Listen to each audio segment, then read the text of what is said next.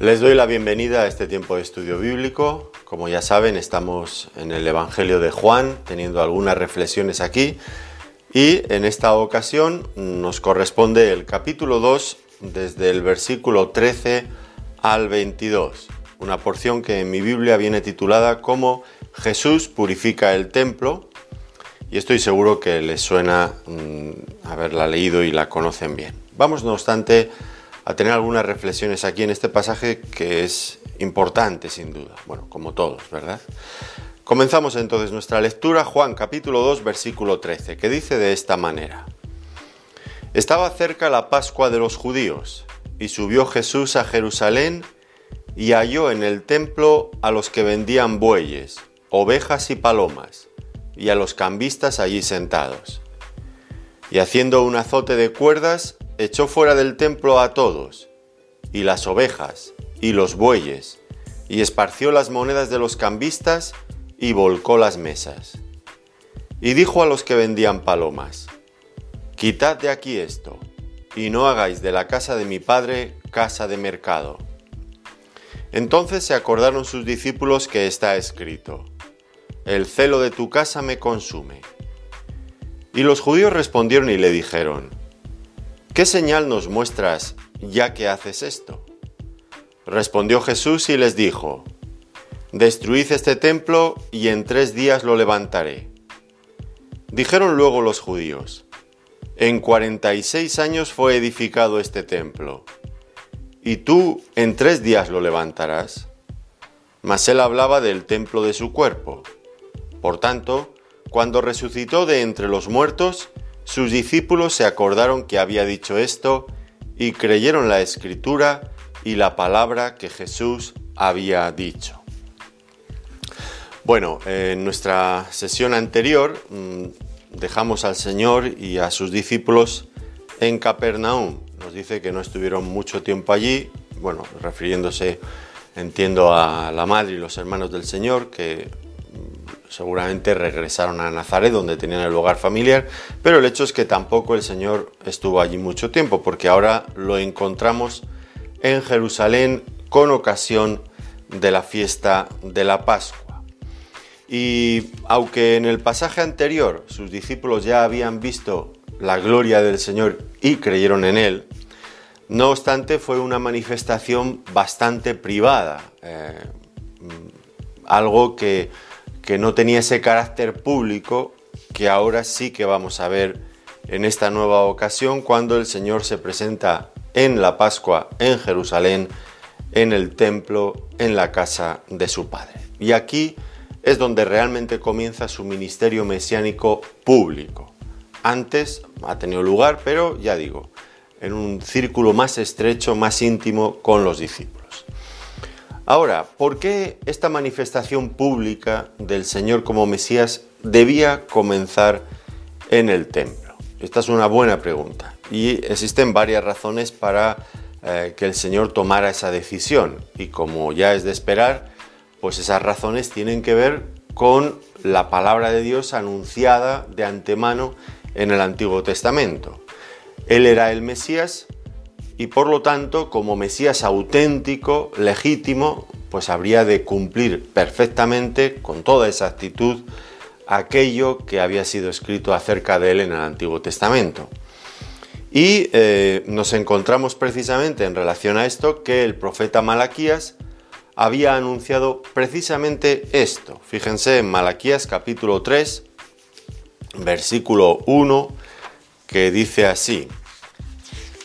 Eh, he aquí, yo envío mi mensajero, el cual preparará el camino delante de mí, y vendrá súbitamente a su templo el Señor, a quien vosotros buscáis. Notemos cómo la primera parte del versículo ya se había cumplido. Yo envío mi mensajero, el cual preparará el camino delante de mí. Y eso, como ya vimos en sesiones anteriores, había ocurrido por medio del ministerio de Juan el Bautista. Juan el Bautista era precisamente este heraldo, este precursor que venía delante del rey preparando el camino, mm, ya no tanto el camino literal, recuerdan, ¿verdad?, sino los propios corazones de los israelitas para el encuentro con su Mesías. Pero después de esto, que ya se había cumplido, dice, y vendrá súbitamente a su templo el Señor. Por lo tanto, lo que el Señor estaba haciendo aquí era precisamente eso, cumplir la profecía de Malaquías. Tenía que ir allí. El templo era el lugar indicado por los profetas. Pero no solamente eh, Malaquías anunciaba el lugar donde comenzaría su ministerio, sino que también eh, nos hablaría, nos describía eh, el, el, carácter, lo que él, en qué iba a consistir su ministerio allí. Dice en ese mismo pasaje, en Malaquías capítulo 3, pero ahora los versículos 2 y 3, dice, ¿y quién podrá soportar el tiempo de su venida? ¿O quién podrá estar en pie cuando Él se manifieste? Porque Él es como fuego purificador y como jabón de lavadores, y se sentará para afinar y limpiar la plata. Y noten bien esta expresión, porque limpiará a los hijos de Leví, y afinará como oro y como plata, y los afinará como oro y como plata, y traerán a Jehová ofrenda en justicia. ¿Qué era la labor, cuál era la labor que el Señor realizaría allí en el templo? Pues mm, lo que nos dice aquí es que vendría a limpiar, a purificar a los hijos de Leví. ¿Quiénes eran los hijos de Leví? Pues evidentemente los sacerdotes, los levitas, toda la casta sacerdotal de Israel. Y el Señor vendría a limpiar a los sacerdotes. Y en realidad esto era lo que él se proponía exactamente cuando entró en el templo en esta ocasión. Él venía a purificar a los sacerdotes, a la casa de Leví. Porque en realidad, aunque, bueno, pues nosotros lo que vemos es que volcó las mesas de los cambistas, de los que vendían ganado, pero detrás de todo esto había un problema mucho mayor. Realmente era el problema, la esencia del problema estaba allí. ¿Cuál era ese problema? Bueno, pues que el templo, que era la casa de Dios, estaba ocupada por ladrones, por personas que aquí diríamos que eran ocupas, eh, que se habían adueñado de algo que no era suyo y que lo utilizaban para su propio beneficio y lucro personal. Eran los sacerdotes estos ladrones, los sacerdotes y levitas, el sumo sacerdote y toda la familia sacerdotal. Ellos eran los que estaban sucios y, eran hombres que descaradamente comerciaban, mm, comercializaban con las necesidades espirituales de los israelitas genuinos. ¿Y qué era lo que les vendían? Pues les vendían la palabra de Dios y aquellos ritos que Dios había mandado, evidentemente, pero ellos no lo hacían de corazón, ellos buscaban el provecho económico, el poder sobre las personas, el engrandecerse a los ojos de la nación, ganar prestigio, poder, esto era. Qué lejos estaban del verdadero propósito con el que Dios había dado a la casa de Leví el sacerdocio. ¿Y cuál era ese propósito? Pues ellos eran como sacerdotes tenían que actuar como mediadores entre Dios y los hombres, ayudando a los hombres a acercarse a Dios y rogando delante de Dios a favor de los hombres pecadores, eh, reconciliándolos. Y en lugar de esto, ¿qué? Pues en lugar de esto habían convertido su sacerdocio en un monopolio comercial. Y, esta era la verdadera esencia del problema del judaísmo en aquellos días. La clase sacerdotal eran terribles, terribles. ¿Cómo, cómo las personas, los israelitas auténticos, celosos, fieles que se presentaban en el templo, podrían adorar realmente a Dios? ¿Podrían llegar a conocer la gracia de Dios? En aquel lugar donde los sacerdotes estaban empeñados en sacar el dinero de las personas que venían allí con necesidades espirituales. Cómo las personas en ese ambiente pueden llegar a entender lo que es la gracia de Dios. El regalo de Dios para los hombres, la salvación, el amor de Dios, y allí todo iba, era cobrado y bien cobrado para la mayor riqueza y engrandecimiento de aquella casta sacerdotal. ¿Cómo podían llegar a conocer a Dios si aquellos sacerdotes usaban la palabra como si fueran artículos de su negocio? ¿Cómo podrían llegar a conocer a Dios si ellos mismos, aquellos israelitas genuinos, eran tratados como clientes, como clientes de su mercado? Y, ellos creyéndose con la exclusividad, con el derecho pleno a hacer lo que quisieran allí. Ese era un verdadero problema. Era un problema mm, profundo, mm, muy arraigado en el pueblo, el más grande de todos. Si aquellos hombres habían sido elegidos por Dios para dirigir a las, a las personas hasta Dios, para ayudarles a encontrar el camino de regreso a Dios, para mostrarles cómo podrían ser perdonados de sus pecados y ellos únicamente tenían interés en el comercio, en el negocio, en el poder, ¿cómo las personas llegarían a conocer a Dios? Y ahora, por lo tanto, nuestro Señor Jesucristo, cuando se estaba presentando en el templo, no solamente estaba era el lugar donde tendría que llegar a presentar sus credenciales como Mesías, sino que allí mismo ya estaba atacando el problema de fondo de la religión judía de su tiempo. Y hay que decir que esto no ha cambiado, no ha cambiado ni va a cambiar. La religión siempre ha sido así y siempre seguirá así. Está en su ADN, en, su razón de ser, la religión. La religión que ha seguido funcionando exactamente igual desde entonces.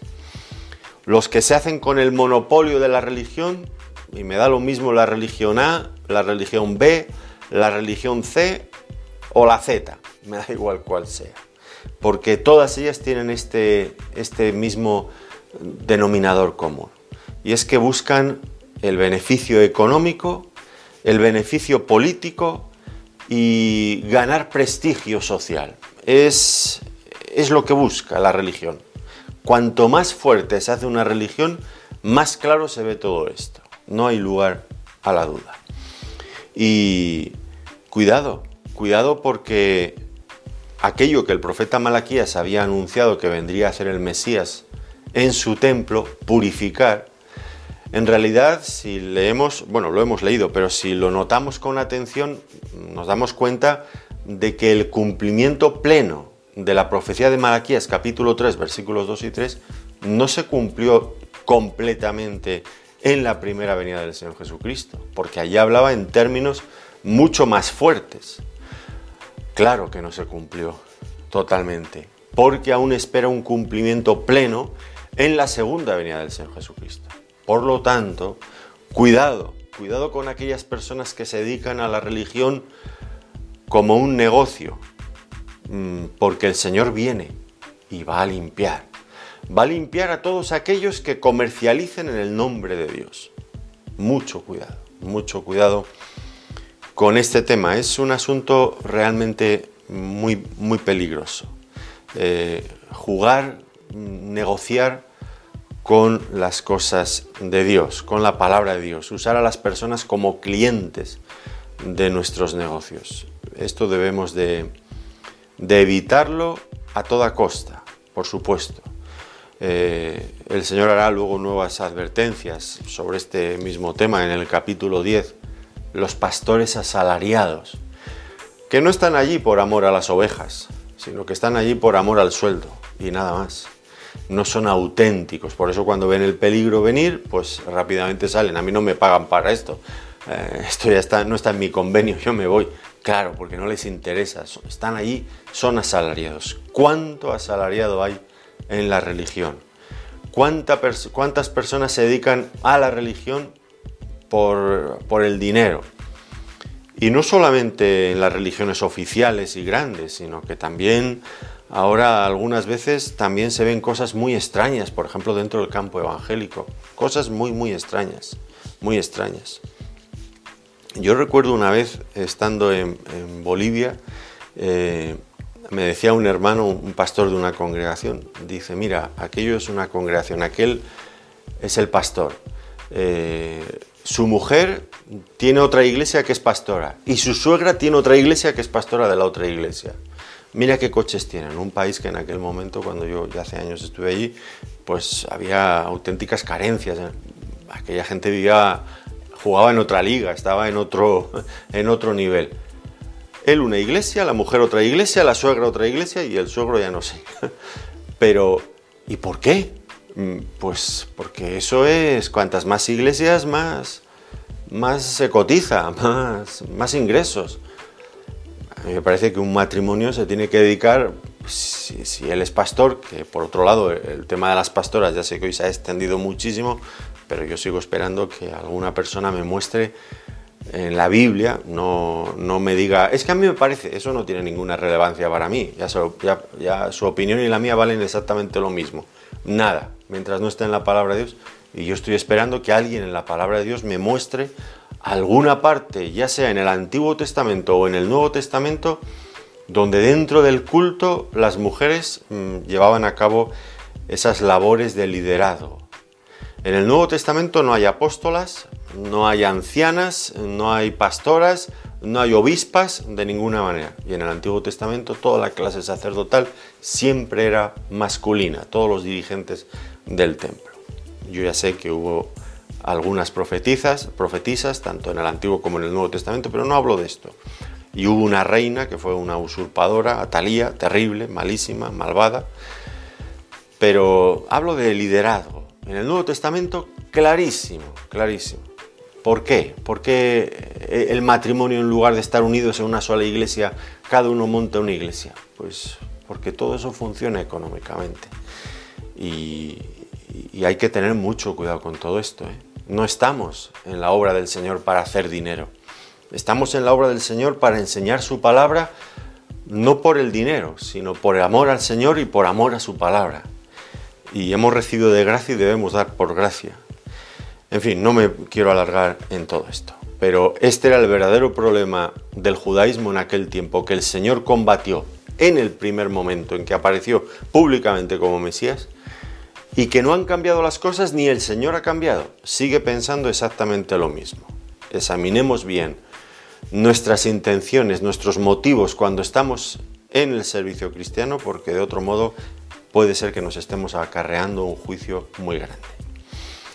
Dice, por lo tanto, a continuación, eh, bueno, al principio de nuestro texto dice, estaba cerca la Pascua de los judíos y subió Jesús a Jerusalén. Ya hemos visto que subió al templo. Ahora se nos dice en qué ocasión. Dice que era la fiesta de la Pascua. Y esta fiesta era muy importante en la vida religiosa, en el calendario religioso de Israel. Era el momento en que cada año recordaban la liberación de Dios del pueblo de Israel en Egipto, cuando estaban esclavos allí y cómo Dios obró milagrosamente para sacarlos con mano fuerte y brazo extendido, liberarlos del yugo de la esclavitud de Faraón y de los egipcios. Y no fue fácil, pero Dios intervino y ellos pudieron salir. Y salieron, mm, habían entrado en Egipto como una familia, ochenta y tantas personas, salieron como una nación, por la mano de Dios, por el poder de Dios. Cada año se volvían a reunir en Jerusalén, que era el lugar elegido por Dios para la celebración de esa fiesta.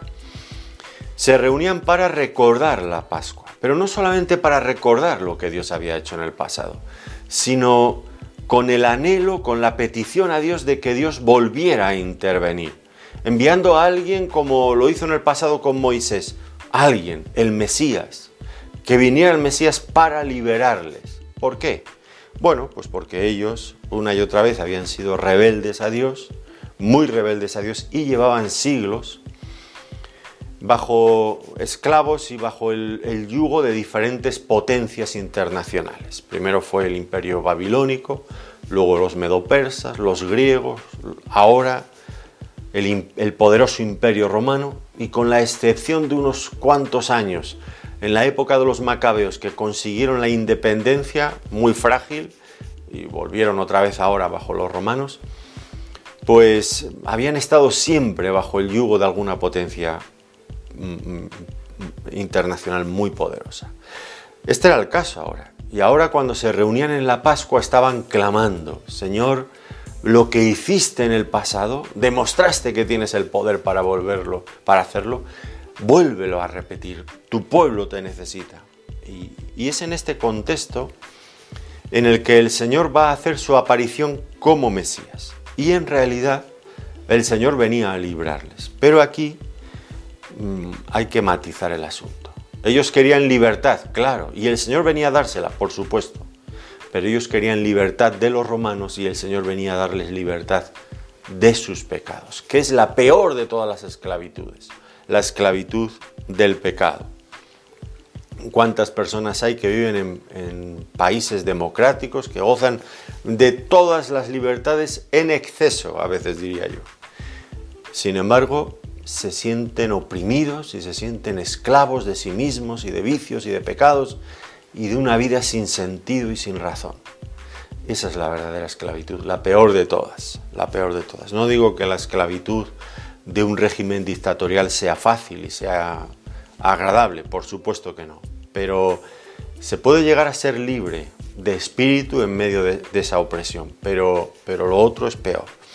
Nuestros pecados nos conducen a una esclavitud eterna, a una condenación aterradora de la que ya no hay liberación posible. Y esa es mucho peor. Y el Señor había venido precisamente a librarnos, a librar a los hombres, a librar al pueblo de Israel de esa esclavitud. Pero ellos no quisieron.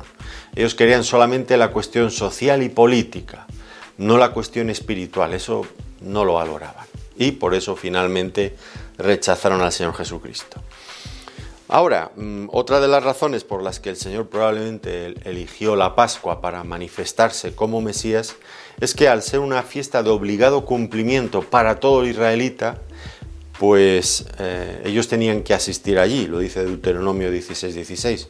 Por lo tanto, Jerusalén en esos días estaría abarrotada de gente, llena hasta la bandera. Mm, un buen momento, un buen escenario, una buena oportunidad para que el Señor se manifestara y muchísimas personas pudieran ya conocerle, entrar en contacto con Él. Y dice que cuando el Señor llegó al templo, dice que halló allí a los que vendían bueyes, ovejas y palomas. Bueno, esto se debía a que la fiesta era de obligado cumplimiento, asistir era obligado para todos los israelitas, pero además ningún israelita podría llegar con las manos vacías. Eh, esto tendrían que venir con ofrendas apropiadas para el Señor. ¿Cuántas veces he pensado precisamente en ese, en ese versículo? Nadie vendrá con las manos vacías a presentarse delante del Señor. Y nosotros cuando vamos a la iglesia, eh, cuando nos reunimos como iglesia, pues eh, muchos van allí a ver qué les dan, qué les da el pastor, que han preparado el equipo pastoral o los hermanos que eh, dirigen la alabanza o que dirigen el orden del culto que han preparado. Y llegan allí como meros espectadores que se sientan, calientan el asiento y, miran y consumen lo que les dan, pero van con las manos vacías, no llevan nada. Luego quizás entre eh, con el ánimo de la música y algo más, pues igual se animan un poquito. Pero no es esa la cuestión. Hay que ir preparados a la iglesia. No podemos ir con las manos vacías. Tenemos que llevar algo para el Señor, para la edificación de los hermanos. Esto es lo importante. Y hay personas que simplemente van a recibir y cuando no se les da todo lo que esperan, se enfadan. Y creo que quien tiene realmente motivos para estar indignado es el mismo Señor cuando ve que las personas llegamos allí sin nada que ofrecerle. Bueno, en este caso los israelitas estaba claro lo que tenían que llevar. Tenían que llevar animales adecuados para las ofrendas, para los sacrificios. Ahora, a veces tenían que viajar desde bastante lejos. Imagínense la complicación que supondría traer unos corderos desde la otra parte del país o desde el extranjero. Eh, y ir andando con un cordero, embarcarlo o, caminar con él durante jornadas y jornadas, el pobre animal. ¿qué solución ofrecían los sacerdotes? Sencilla, pues que compraran los animales allí mismo en el templo.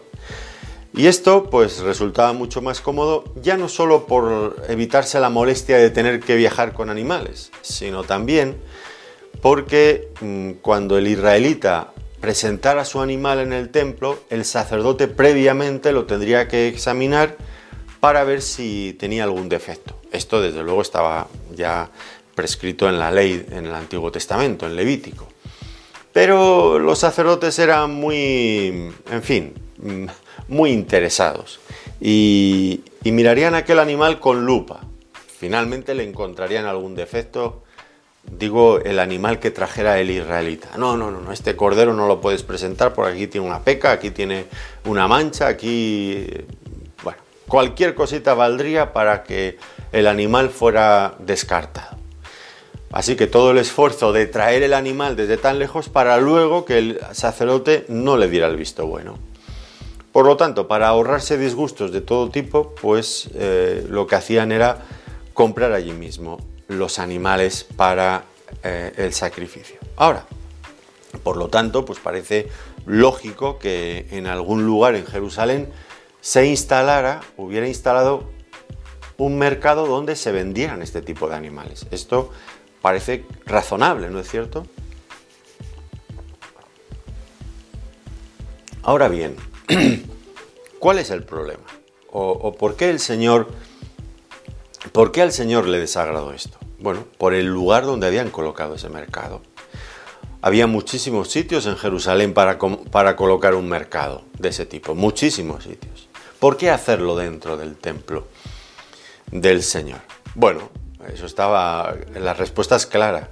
Porque dentro del templo, en aquella esplanada grandísima, que era conocida como el, patio de los gentiles, pues allí eso formaba, estaba dentro de la jurisdicción de la, de la casta sacerdotal. El sumo sacerdote y la familia de, los sacerdotes, ellos tenían la jurisdicción sobre aquel recinto. Por lo tanto, si un comerciante de ganado quería colocar un puesto de venta en el templo, tendría que pagar la comisión reglamentaria a la autoridad religiosa. Por esa razón, el mercado de ganados estaba dentro del templo y no estaba fuera, porque fuera los sacerdotes verían esfumarse sus, ganancias. Y no eran pocas, no eran pocas. Toda la nación judía asistiendo a la, fiesta de la Pascua. Eh, Flavio Josefo, que era un historiador de aquella época, habla de los cientos de miles de personas que podrían asistir a la Pascua. ¿Ustedes se imaginan la cantidad de dinero que se movía en aquel templo, el negocio inmenso que se hacía allí, cada vez que se vendía un animal, una comisión para el sumo sacerdote. Ahora, ¿cuál sería la impresión del Señor cuando entrara en aquel templo, que era la casa de su Dios?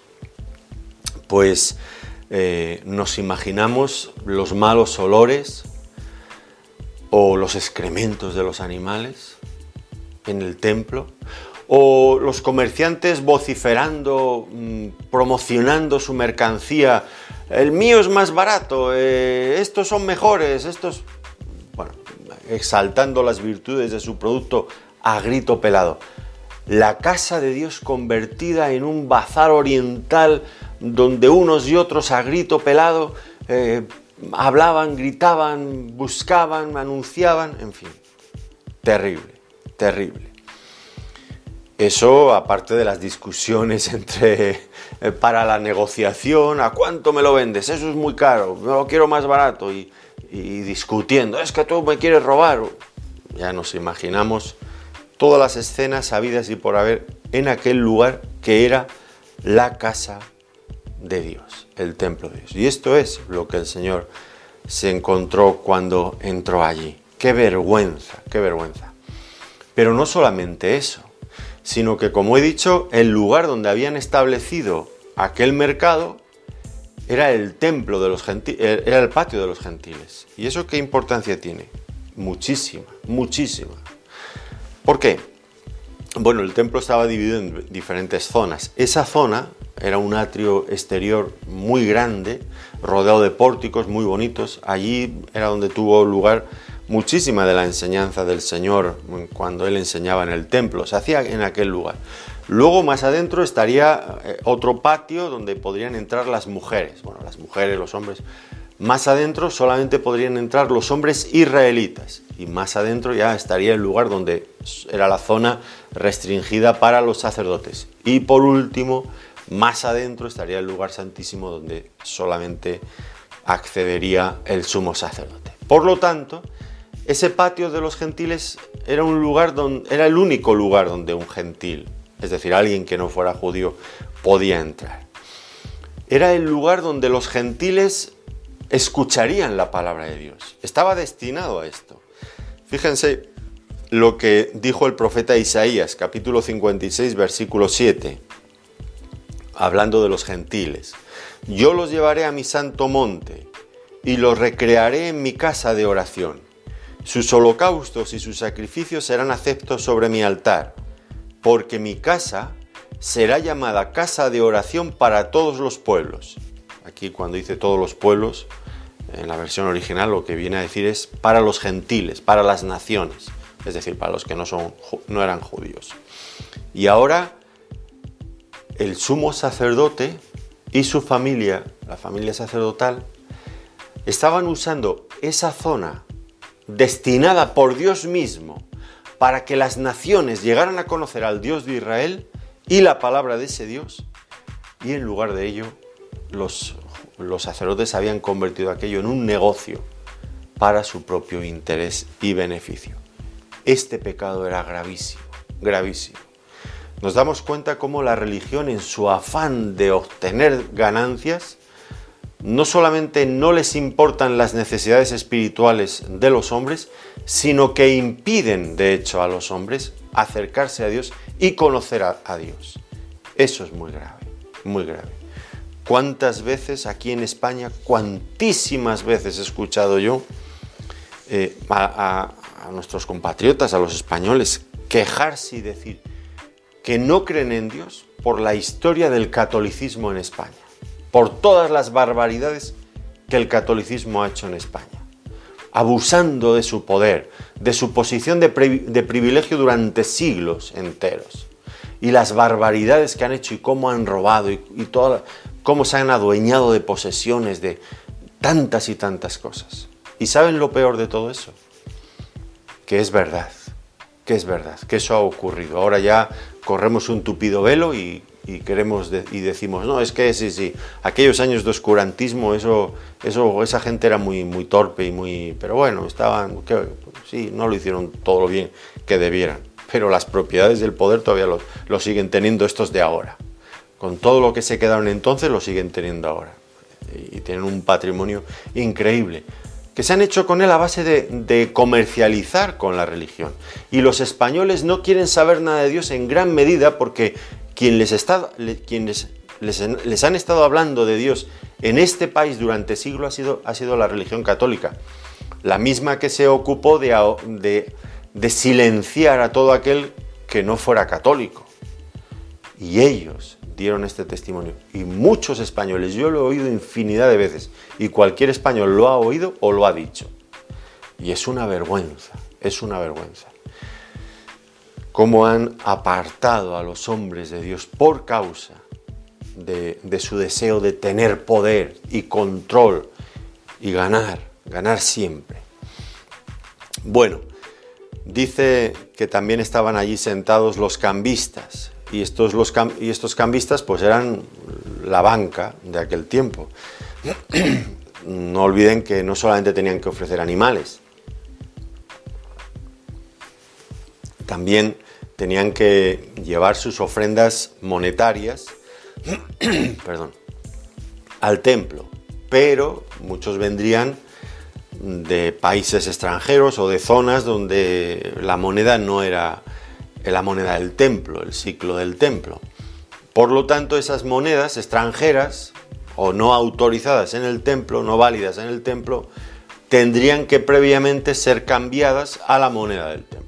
Y nuevamente ahí estaban esta gente, los cambistas que harían esa labor de cambiar la moneda, claro está, cobrarían una comisión por el cambio mm, y parte de esa comisión tendría que ser entregada a los sacerdotes porque por eso les habían dejado estar allí. Así que ellos se quedaban eh, con, con el dinero, en fin, una parte importante. Un negocio redondo. Si no era suficiente lo que sacaban de las ofrendas, también les cobraban un plus por cambiar las ofrendas. Y no era un, plus seguramente pequeño, eran abusivos en, todo esto. Se, quejarían de los publicanos y de los pecadores porque cobraban impuestos para dárselos a los romanos. Y estos otros que cobraban los impuestos para dárselos al sumo sacerdote que estaba puesto allí con el visto bueno del imperio romano después de haber pagado al Imperio Romano también su tasa, porque allí todo se comercializaba, era política y religión, estaba todo unido, una auténtica vergüenza. Eso en el pueblo de Dios y en el templo de Dios. ¿Qué hizo entonces el Señor? Pues entonces nos dice el texto que haciendo un azote de cuerdas echó fuera del templo a todos. Por supuesto este azote de cuerdas, que supongo que serían cuerdas que estarían por ahí en el suelo, pues evidentemente no era un instrumento de fuerza que pudiera eh, servir para dominar a una multitud de comerciantes, de ganaderos, de cambistas o incluso a la propia policía del templo, que había una policía específica y a las órdenes del sumo sacerdote en el templo. No era una cuestión para dominar. De hecho, el Señor es que no lo necesitaba. Con una sola palabra que él hubiera dicho habría conseguido hacer su voluntad sin ningún tipo de dificultad, por supuesto. ¿Por qué entonces hizo esto? Pues era un acto simbólico cargado sin duda de mucho significado. En primer lugar, estaba reclamando su autoridad sobre el templo. Se trataba, como él dijo, de la casa de su padre y por lo tanto tenía, tenía derecho en esa casa, era la casa de su padre. Y, Claro está que reprobaba cualquier conducta irreverente en la casa de su Padre de Dios. Y esta era la forma que él tenía de demostrar esta indignación de Dios contra aquellos que usan, que degradan las cosas santas. Y este hecho lo vuelve a repetir, porque algunos dicen, bueno, pero los evangelios no, parece no parecen cuadrar mucho, porque aquí en el Evangelio de Juan está al comienzo lo de la purificación del templo, pero luego en los sinópticos aparece hacia el final de, su ministerio, ¿no? En cómo hay contradicciones. No, no la hay. Yo entiendo que el Señor llevó a cabo dos veces la misma cosa. Al comienzo de su ministerio, aquí como primera señal pública, y al final de su ministerio. Lo que enfatiza la importancia que para el Señor tenía el uso que aquellas personas aquella religión estaba dando a la casa de Dios. Y esto, este hecho, pues implica que al Señor le desagradaba muchísimo esta repetición. Entonces esto, ¿cómo lo vieron los judíos? Pues ya se pueden imaginar que no les gustó nada, nada. Y le persiguieron. Y al final lo llevaron a una cruz. ¿Y por qué le crucificaron? Ellos dirían que era un impostor, que era un blasfemo. ¿Cuál era la realidad? Pues la realidad es que había atentado contra sus intereses económicos. Y eso era lo único que había sagrado para ellos.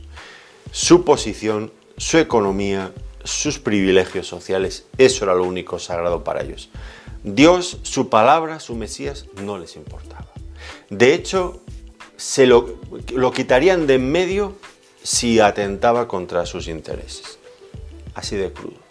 Ellos luego buscarían otras, otras razones. Es que era un blasfemo. Mentira. Era una cuestión de economía. De economía. Y el Señor, además de hacer este azote, dijo, quitad de aquí esto y no hagáis de la casa de mi Padre casa de mercado. Notemos las diferencias, ¿no es cierto? Para Cristo era la casa de su Padre, que este era un concepto novedoso, porque ya el Señor es la primera vez que habla en este momento de la casa de su Padre de esta forma tan exclusiva. Aquí no reaccionan los judíos, pero en la siguiente ocasión ya veremos que automáticamente se lanzan contra él porque dice que Dios es su Padre. haciéndose igual a Dios. Aquí por el momento no reaccionan, es la primera vez que lo dice. La casa de mi padre. Para el Señor el templo era eso. ¿Qué era para los judíos, para la clase sacerdotal? Pues era un mercado donde llevaban a cabo sus negocios. Esta era la gran diferencia. De hecho, lo habían convertido en una cueva de ladrones. Eh, dice Lucas capítulo 19, versículo 46. Bueno, lo dijo el Señor, pero queda recogido allí, en la segunda intervención que hizo en el templo. ¿Qué estaban, ¿Cómo estaban actuando? Bueno, el Señor recoge una cita en ese momento de Jeremías, creo que es. Y allí Jeremías describe eh, con un, de una forma precisa cómo aquellos sacerdotes, aquellos judíos, le robaban a Dios y se escondían dentro del templo de Dios para no ser encontrados. Era, era, era una burla. Era, eh, y esto era lo que hacían ellos. Le robaban a Dios y se escondían dentro de la casa de Dios para que no nadie los encontrara, para no llamar la atención. Por eso el Señor dice, habéis convertido la casa de mi Padre en cueva de ladrones, cueva donde vosotros que sois unos ladrones os escondéis en la esperanza de que aquí sea el último lugar donde os busquen. Porque ¿quién va a imaginar que la religión pueda estar llena de ladrones? ¿Quién? Hombre, serán gente con ese aspecto cuando ponen esa cara religiosa y modifican su voz para que parezca dulce y, en fin, todo esto, ¿no? Y sus vestiduras. ¿Quién va a imaginar que la religión sea un lugar donde se escondan los ladrones? Pues sí, y el Señor lo dijo bien claro, citando a alguien, un profeta de la antigüedad, porque eso no era nuevo. Eso llevaba tiempo ocurriendo en Israel. Y todo aquello que estaban haciendo allí había perdido su significado. Todos aquellos sacrificios, mm, toda aquella liturgia, todas aquellas ceremonias, eran la cáscara, el cascarón. Sí, mantenían la forma externa, pero por dentro ¿qué había? Nada, estaba vacío. O peor aún, estaba todo degradado, corrompido, estropeado. Qué terrible juicio esperaba a estos sacerdotes, qué terrible juicio. Porque, como ya había ocurrido anteriormente en otra ocasión, recordarán ustedes el caso mm, en la época de Samuel, del profeta Samuel, cuando todavía era un niño. Eh, estaban allí los sacerdotes Elí eh, y estaban sus dos hijos, Ofni y Finés. Espero no estar cambiando el nombre a nadie. Omnifines, creo que eran ellos, sí. Y, estaban, abusaban del templo, del, bueno, en aquel tiempo del tabernáculo. Y dice, le dice Dios a Elí, al Padre, al sumo sacerdote, dice, los, los hombres menospre... Bueno, Elí se lo, se lo dice a los hijos, pero claro, porque Dios ya le ha dicho a él lo que le tenía que decir. Los hombres menosprecian las ofrendas de Jehová por causa de vosotros. Esto lo dice en 1 Samuel capítulo 2 versículo 17. Los hombres menosprecian las ofrendas de Dios por causa de vosotros. ¿Qué se puede hacer? Dice Eli. Si un hombre alterca con otro hombre, vale. Pero si, Dios alterca, si el hombre alterca con Dios, si comete prevaricación contra Dios, ¿qué, ¿qué se puede hacer de tal hombre? Nada, nada y el Señor mm, les mandó que quitaran todo aquello de allí. Eh, y esto sigue teniendo vigencia en nuestros días. Hay que, hay que quitar de la religión, bueno, es que, o hay que quitar al menos del cristianismo, que la religión seguirá su rumbo. Bueno, es, es, es absurdo pretender eso, ¿no? Pero del cristianismo todo aquello que tenga que ver con comercializar algo en el nombre de Dios que las personas puedan encontrar a Dios, que no estemos buscando un negocio, nada de todo esto. Cuidado, cuidado con, estas cosas que, a veces resultan muy sospechosas en muchos casos. Y dice, mm, los discípulos eh, recuerdan en este momento, viendo la actitud del Señor, una cita, una cita de un salmo de David. El celo de tu casa me consume Salmo, Salmo 69, 9. Y allí David también con bastante dolor pues exponía cómo los enemigos, sus enemigos le perseguían por causa de su celo por la casa de Dios. Y ahora con el Señor Jesucristo ocurría lo mismo. Y ocurrirá lo mismo con nosotros si defendemos este tipo de cosas. Yo estoy hablando aquí un poco atrevidamente contra, contra aquellos que puedan estar usando el cristianismo o la religión para su propio beneficio. Y desde luego esto es la mejor forma de buscarse enemigos. Eso está claro. Ya les pasó, le pasó a David, le pasó al Señor y le pasará a cualquiera que batalle contra esto. Y hay formas muy sutiles de buscar mm, la cuestión económica eh, eh, una vez que nos dedicamos a, la causa del Señor. Y que en algún momento dejen de interesarnos tanto las almas perdidas o la edificación de los creyentes y prioricemos nuestro propio bienestar económico y nuestra seguridad. Y nos movamos de aquí para allá viendo a ver dónde el viento sopla con más fuerza y dónde mis intereses van a ser mejor defendidos. Y no es esta la cuestión. Nosotros debemos de buscar al Señor y servir al Señor por amor a Él. Nosotros servimos al Señor y el Señor se ocupará de nuestras necesidades, por supuesto, y vivimos por fe, claro que sí. Y el Señor nunca nos hará faltar nada, Él lo ha dicho. Entonces, cuando el Señor hace esto, los judíos responden y le dicen, ¿qué señal nos muestras ya que haces esto? Eh, notemos en primer lugar que nadie se atrevió a decir nada ni a mover un dedo para detener al Señor. ¿Por qué razón? Bueno, porque la autoridad del Señor era tan evidente, tan grande, que nadie se atrevió a hacer nada contra él. Dudo que sus conciencias dormidas se despertaran por aquello que hizo y lo que dijo el Señor. Pudiera ser que algunos sí. Pero aquellos judíos recalcitrantes que estaban a lo que estaban, creo que no, creo que no no hicieron nada para impedírselo. Tal vez movidos también porque siempre había un montón de judíos fieles, ese remanente fiel, que, estarían muy cansados de, de sufrir aquellos abusos y, sentirse impotentes frente al dominio mm, de la religión, obligándoles, si querían obedecer a Dios, a que pasaran por el aro de todas sus imposiciones. Y ahora cuando escuchan a alguien como el Señor que dice la verdad, pero además la dice eh, tan fuerte y tan clarito, eh, seguro que hubo muchas personas que se alegraron. Y tal vez en ese bypass, eh, entre que todo esto ocurría, que no supieron reaccionar, pues se callaron. Pero ahora, ahora vuelven a la carga. Han reaccionado y vuelven, no se van a dar por vencidos. ¿Qué señal nos muestras ya que haces todo esto? En primer lugar, la actitud razonable que tendrían que haber tenido estas personas, pues era que se les cayera la cara de vergüenza y que se hubieran callado. Hombre, si es que os ha puesto en evidencia, si es que esto clama al cielo, diríamos nosotros. Pero no, no se callan, no sienten vergüenza, son desvergonzados, son desvergonzados. Y de hecho se, se enfrentan con el Señor Jesucristo.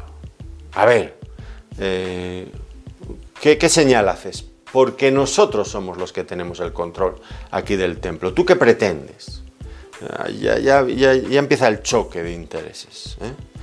Y, y tú vienes aquí al templo, pretendes ser un reformador, ¿quién te crees que eres? Preséntanos eh, tus credenciales. ¿De dónde sacas esta autoridad que pretendes tener? Porque aquí nosotros somos la autoridad suprema. Y ellos entonces le exigen alguna señal. Ahora, son muy astutos, porque piden alguna señal, pero no cualquiera. Tiene que ser una señal a medida de sus gustos y de lo que ellos considerarían una señal. Tal vez estarían pensando, no sé, en que hiciera descender fuego del cielo, como había hecho Elías en el pasado, u otras cosas. Pero la verdad es que hiciera lo que hiciera el Señor, nada les parecería bien. ¿Por qué? porque no estaban dispuestos a, aceptarle, no estaban dispuestos a moverse de donde estaban. Es la religión, punto y final. Y son los religiosos. De hecho, nos dice el texto, en el, no lo hemos leído, pero en el siguiente versículo, versículo 23, estando en Jerusalén en la fiesta de la Pascua, muchos creyeron en su nombre viendo las señales que hacía. Eh, es decir, el Señor hizo muchas señales allí, en esos días. ¿Por qué no les sirvió ninguna de ellas? Pues muy sencillo, porque no querían creer. No era un problema de evidencias. El incrédulo siempre utiliza la misma táctica. A ver, ¿qué pruebas hay para que yo crea? y las pruebas las tiene delante. El problema no es que no haya evidencias, el problema es que no quiere creer. Y Pablo cuando escribe a Romanos en el capítulo 1 y en el capítulo 2, dice que Dios se ha manifestado, de modo que no tienen excusa, dice. ¿Cómo se ha manifestado? Bueno, por medio de la creación, por medio de la conciencia, en fin, por varias razones. Pero repite como un estribillo al final de cada sección, de modo que no tienen excusa, de modo que son inexcusables. No es por falta de evidencias, es por faltas de deseos, por falta de deseos de conocer a Dios. Lo otro, el pedir señales, es una pobre excusa para intentar camuflar su verdadera dureza de corazón. Pero cuidado, hizo señales ahí en, la Pascua. Pero cuidado porque mm, la señal que tenían delante, que podrían comprobar por ellos mismos, es que el Señor estaba haciendo, como hemos dicho al principio, exactamente lo que el profeta Malaquías había dicho que haría el Mesías cuando viniera. Esa era la señal que tendrían que haber hecho caso. El Señor viene a su templo, a purificar su templo, a purificar a la casa de Leví. Eso es lo que él estaba haciendo. Pero nada les iba a valer, nada les serviría. Pero el Señor les responde y les dice, destruid este templo y en tres días lo levantaré. Es decir, si mm, no les convencía ninguna de todas aquellas otras señales que acabo de mencionar, el Señor les anuncia una señal más, definitiva, absoluta, aunque lo anuncia de una forma un tanto misteriosa. Destruid este templo y en tres días lo levantaré. Bueno, ¿qué israelita pensaría en destruir el templo de Dios? ¿Y quién podría levantar, reconstruir el templo de Dios en tres días después que llevaban 46 años para edificar aquel templo? Era una señal un poco misteriosa, enigmática. Y, en realidad, pues eh, lo que el Señor estaba haciendo era hacer una criba, porque fíjense cómo por otro lado los discípulos, esto que el Señor dijo les sirvió, llegado el momento, para afianzarse en la fe. Es decir, aquí empezaban a discurrir caminos mm, que se separaban. Eh, y, era a raíz de, cómo el Señor hablaba, a unos y a otros. En realidad todo dependía del deseo que tenían cada uno de ellos de conocer al Señor. Era como las parábolas. Las parábolas a los que eran fieles y estaban cerca al Señor, pues el Señor se las explicaba, ellos las entendían y lo creían. Los que estaban fuera, que no querían escuchar, pues no entendían nada y se endurecían cada vez más. Recuerden, como lo dice el Evangelio de Marcos, capítulo 4, versículos 11 y 12.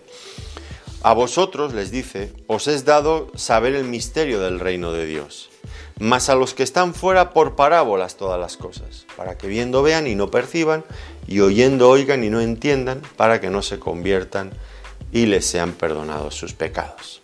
Evidentemente son palabras muy serias, muy graves, que nos advierten de un serio peligro. ¿Cuál es el peligro? Pues de, el peligro de rechazar la evidencia, la evidencia que Dios pone a nuestra disposición. Ellos piden señal cuando ya tienen muchas señales y no se conforman con nada. Y al final eso, pues es muy grave rechazar señal tras señal, evidencia tras evidencia, porque llega un momento en que Dios ya no va a dar más señales ni va a dar más oportunidades a los hombres. Las señales, las oportunidades no son ilimitadas. Dios va a hacer lo que sea necesario para que le conozcan, pero no va a seguir en todo el tiempo, eh, cuando ya las personas una y otra vez han rechazado, no va a seguir dando oportunidades.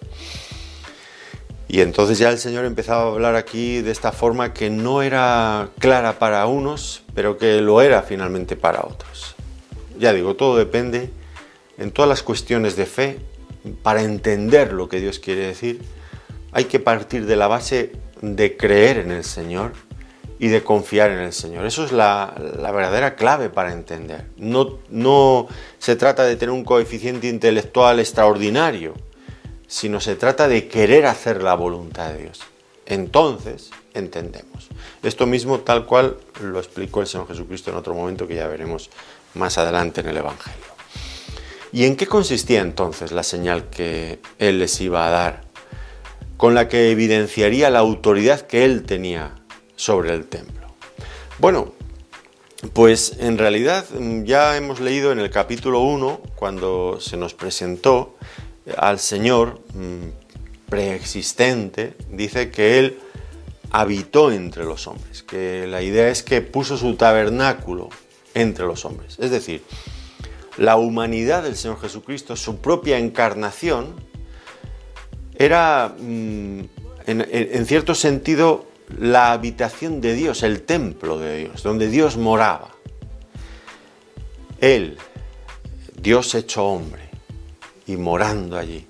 Y ahora lo que les dice es que destruyan el verdadero templo de Dios, no aquella casa hecha de piedras, el templo de Herodes, que Herodes había construido sino la verdadera morada de Dios, que era él, mismo, como hombre. Destruid este templo, no las piedras del edificio, sino su propia vida. Y dice, y yo lo reedificaré en tres días, refiriéndose a, su propia resurrección. Claro, mm, esta era la señal que el Señor les iba a dar, finalmente. Eh, y era la señal definitiva la señal definitiva. Con ella no solamente les iba a demostrar que tenía autoridad sobre el templo, sino que lo que les iba a transmitir era un mensaje aún mayor, que él mismo era el verdadero templo de Dios. Y esto es, increíblemente grande. Por lo tanto, a la petición de los judíos, ¿qué señal nos muestras? ¿Qué señal les iba a dar el Señor? Bueno, les dio muchas que no recibieron. Pero la definitiva, ¿cuál iba a ser? La cruz y la resurrección. Esta era la señal definitiva. La cruz y la resurrección. Y esta es la misma señal definitiva que Dios va a dar a cualquier persona que le pida una evidencia. La cruz y la resurrección de Cristo son las evidencias supremas de la existencia de Dios y de lo que Dios ha hecho en este mundo, de cómo es Dios. En fin, es la base de toda la relación de Dios con el hombre. No hay otro camino por el que nos podemos acercar a Dios. La cruz y la resurrección.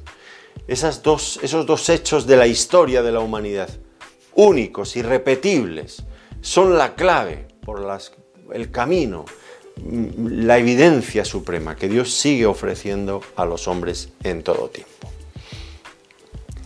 ¿Cuál va a ser la respuesta de los hombres frente a esta señal, la cruz y la resurrección. Bueno, ya vemos que los discípulos nos dice que cuando vieron su muerte y su resurrección, se acordaron de lo que el Señor había dicho en este momento y dice que creyeron la escritura y la palabra que Jesús había dicho. Es decir, los discípulos viendo la señal cumplida, creyeron la palabra que Jesús había dicho, creyeron también la escritura.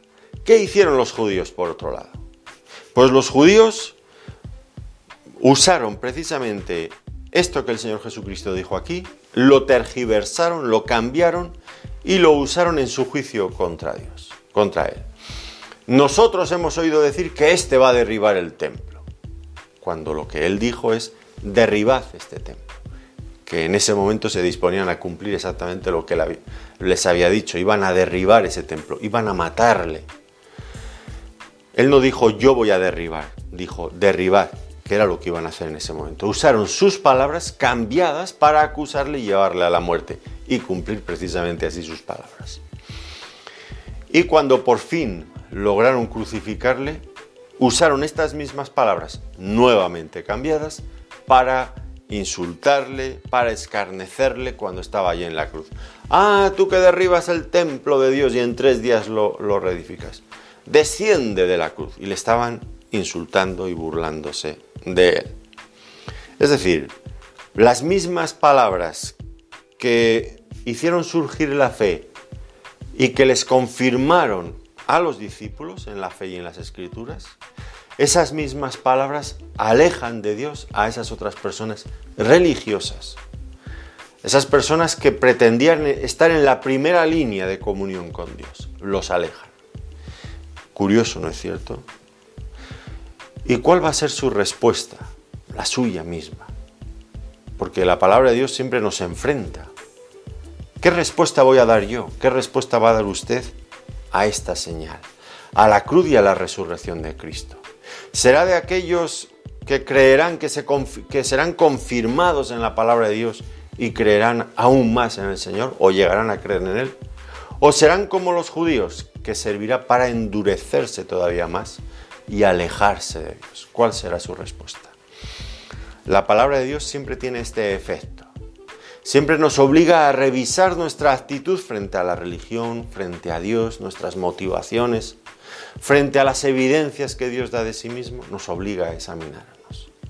Pues que Dios nos ayude para estar más cerca de Él, que nuestras motivaciones sean las que tienen que ser, que no mezclemos la religión con ninguna forma de negocio o de obtención de, riquezas o, comercialización de cosas que son sagradas, que nos libre Dios de todo esto. Y que atendamos a lo que Dios ha dicho y a lo que Dios ha hecho y que pongamos en ello nuestra fe, que no seamos como los religiosos, que no nos convirtamos en religiosos. Que el Señor nos ayude, que el Señor nos bendiga y nos guíe en todo este camino. Les agradezco una vez más que nos hayan querido acompañar en este tiempo de estudio bíblico. Muchas gracias, que Dios les bendiga muy ricamente.